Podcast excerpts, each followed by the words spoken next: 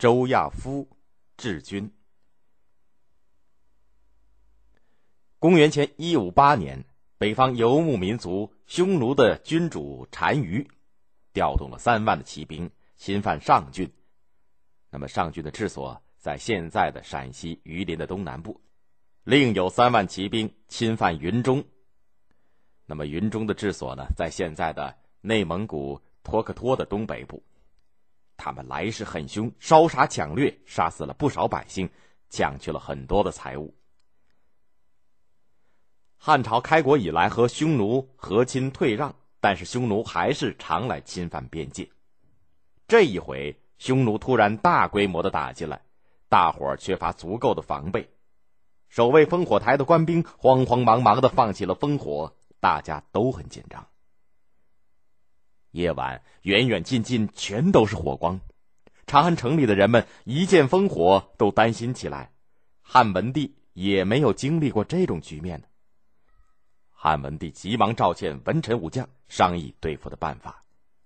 在这紧急的关口，汉文帝倒能冷静的布置军事力量抗击匈奴。一方面派几位将军。保卫京城和临近京城的关口，同时调动大军到上郡、云中打退匈奴的入侵。他委派将军刘礼驻军坝上，派将军徐立驻扎在长安东北的棘门，再派将军周亚夫驻军在长安的西南、渭水的北门细柳。这三路兵马驻在京城附近，以防万一。在打发朝廷的大军出发去打匈奴的时候，汉文帝嘱咐将士们：“只要把匈奴赶出国门就行了，不要追杀到匈奴的地界里去。”过了一个多月，大军开到前线，匈奴听到消息就乱哄哄的逃走了。汉文帝听了禀报，也命令将军们撤退。军事部署停当以后，汉文帝立刻到京城附近的各个军营去慰劳将士。他先到坝上，再到棘门，在这两个地方，汉文帝的车驾毫无阻挡的一直驶入了军营。两个军营的将军和他们的下属军官骑着马迎接和护送汉文帝起驾离营。不久，汉文帝的车驾来到了驻扎在细柳的军营，远远的看见官兵们穿着铁甲战衣，戴着头盔，手持锋利的兵器，射手们开弓搭箭，好像到了临战的时刻。汉文帝的先头部队到了营门，军营门口的卫兵不让进去。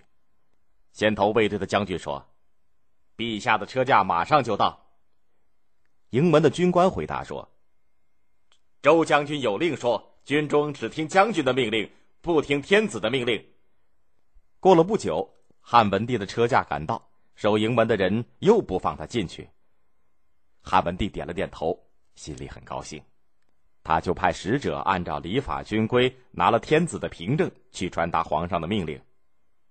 我要进入军营慰劳将士。到这时，周亚夫才传出话来，打开营门。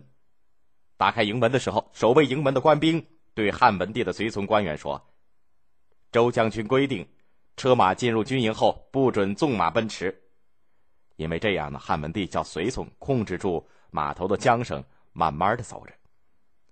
汉文帝到了将军办公的营帐，周亚夫手里拿着兵器，向皇帝行拱手礼说：“身上穿着军服的人不能行跪拜礼，请陛下允许我用军礼参见。”汉文帝为此而深深的感动，脸色十分的严肃。